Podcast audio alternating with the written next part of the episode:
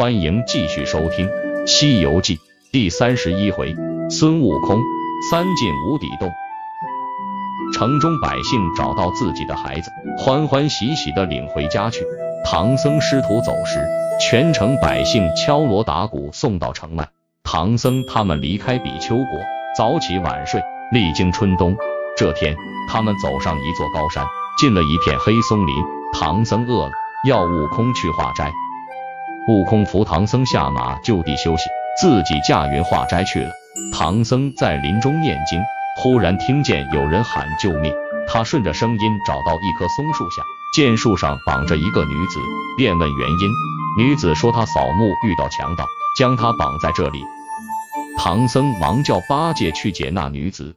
八戒刚要动手，悟空从空中跳下来，揪住八戒耳朵说：“师弟别动，他是妖怪。”原来悟空在半空中见一团黑气，把师傅头上的祥光盖住，就知道师傅遇上妖怪，便赶回来了。唐僧不再争辩，由悟空扶到马上，撇下那女子走了。那女子见被悟空识破，还不肯罢休，就把几句话吹进唐僧耳朵里：“你放着活人不救，还拜什么佛取什么经？”唐僧一听，心中砰砰乱跳，也不顾悟空劝阻。带着八戒回到松树下，从树上解下那个女子，又扶她上马。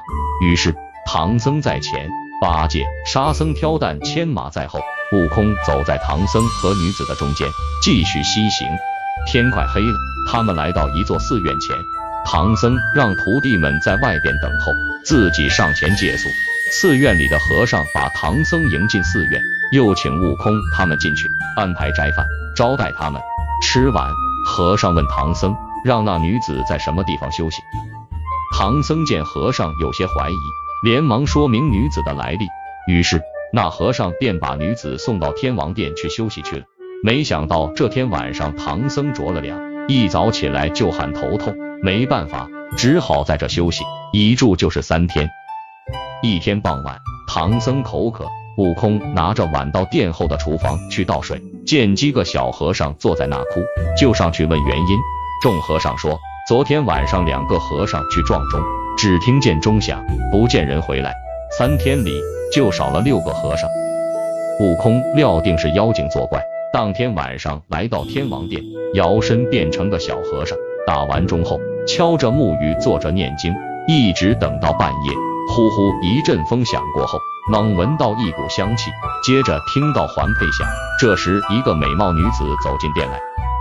那女子一把搂住悟空，要带他到后园快活。悟空跟他来到后园，那女子一伸腿把悟空绊倒，口里喊着“心肝哥哥”，伸出双手掐住悟空的脖子，张嘴就准备吃。悟空把手一插，摇衣挺跳起来，变回原样，拿出金箍棒劈头就打。那妖怪见是悟空。也不害怕，随手拿出双股剑迎上去。没多久，妖怪甩出左脚的绣花鞋，变成自己挡住悟空，他却化成一阵清风跑了。他闯进方丈的屋里，捉住唐僧就走。悟空和那假妖怪打了一阵，一棒打过去，才发现是只绣花鞋，知道中计，连忙去看师傅，哪还有师傅的影子？气得悟空拿起棒要打八戒和沙僧。天亮后，悟空三人回到黑松林，叫出山神、土地神询问，才知道妖怪住在千里以外的陷空山无底洞里。于是他们牵着马，驾起云往南走。不一会儿，见一座大山挡住云，悟空叫八戒下去打探。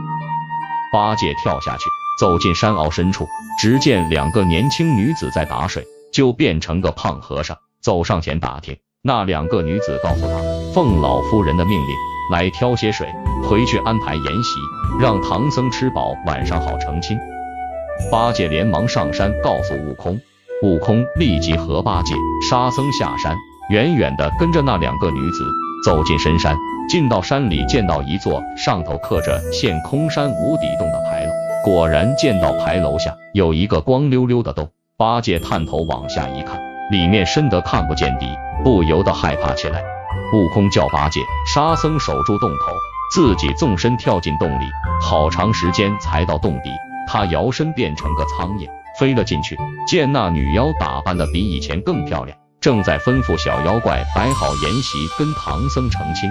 悟空一听，连忙向里飞去寻找师傅。悟空找到唐僧后，跟他说：“等会儿在宴席上，你倒酒倒快点，我变成个小虫飞到泡沫里，让妖精喝进肚里，把他弄死后，咱们就走。”两个人刚说完，那妖精就进来了。妖精搀着唐僧走进草亭，斟满一杯美酒，递给唐僧，说是交欢酒，一定要喝。唐僧见是葡萄酿的素酒。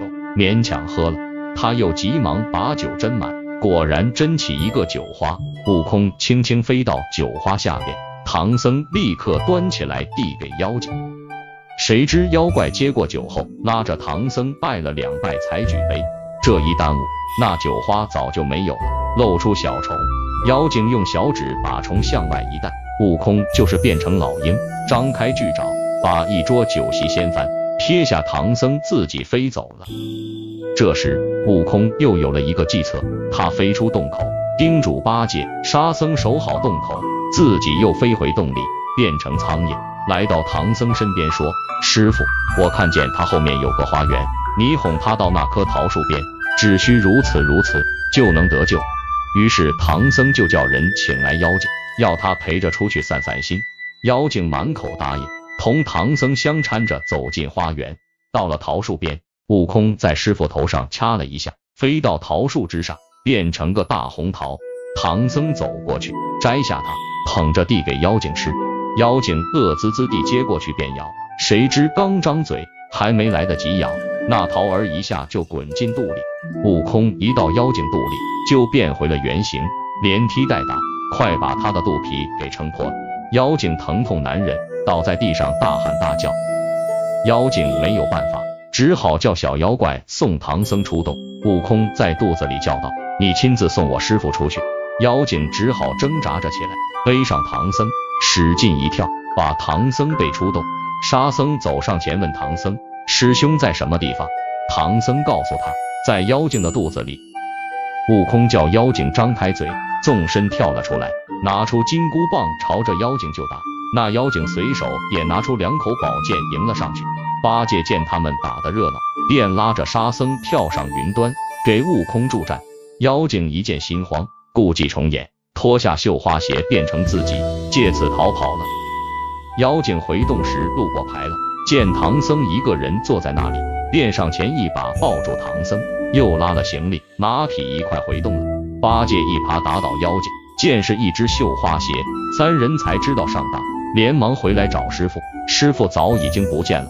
悟空第三次进入无底洞，抡起铁棒打开门楼，却找不到里面的人。忽然闻到一阵扑鼻的香气，悟空循着香气找过去，见后堂上供着一块金字牌位，写着“尊父李天王之位”，旁边一块牌位写着“尊兄哪吒三太子之位”。悟空满心欢喜，拿起牌位和香炉出了洞。八戒、沙僧见悟空很高兴，以为是把师傅救出来了。悟空笑着说：“嘿嘿，不用我们救，只要问这牌位上的要人就行了。那妖精肯定是李天王的女儿，三太子的妹妹。我现在上天要人去了。”悟空写好状纸，拿着牌位、香炉，驾着云来到上界，一直到了灵霞殿。玉帝看完状纸，将原文批成圣旨。派太白金星去宣李天王父子见驾，悟空也跟着金星去云楼宫。李天王听完圣旨，怒道：“我三个儿子一个女儿，女儿真英今年才七岁，还不懂事，怎么能去当妖怪？这是诬告，快去拿缚妖索，把这个猴子捆上。”巨灵神等一拥而上，把悟空捆了个结实。天王心中怒气未消，取刀要杀悟空。哪吒连忙拉住天王说。父王忘了三百年前白毛老鼠精在灵山偷吃了如来佛祖的香花宝烛，我们奉命把他捉住。本来想打死他，如来佛却吩咐把他放了。他不是拜父王为父，拜孩儿为兄，设牌位供奉吗？李天王一听，顿时醒悟，亲自为悟空松绑，忙施礼赔罪。太白金星就让李天王、哪吒带领天兵天将跟悟空去陷空山捉拿妖精，自己回去复旨。天王、悟空不一会儿来到陷空山上，八戒、沙僧忙上前相迎。天王、哪吒领着天兵天将打入无底洞时，那妖精正在一个小洞中逼唐僧成亲。他见天王哪吒来了，连忙跪在地上求饶。哪吒取出缚妖索，把妖精捆上，押出洞回上天，等候发落。唐僧师徒便收拾行李，继续赶路。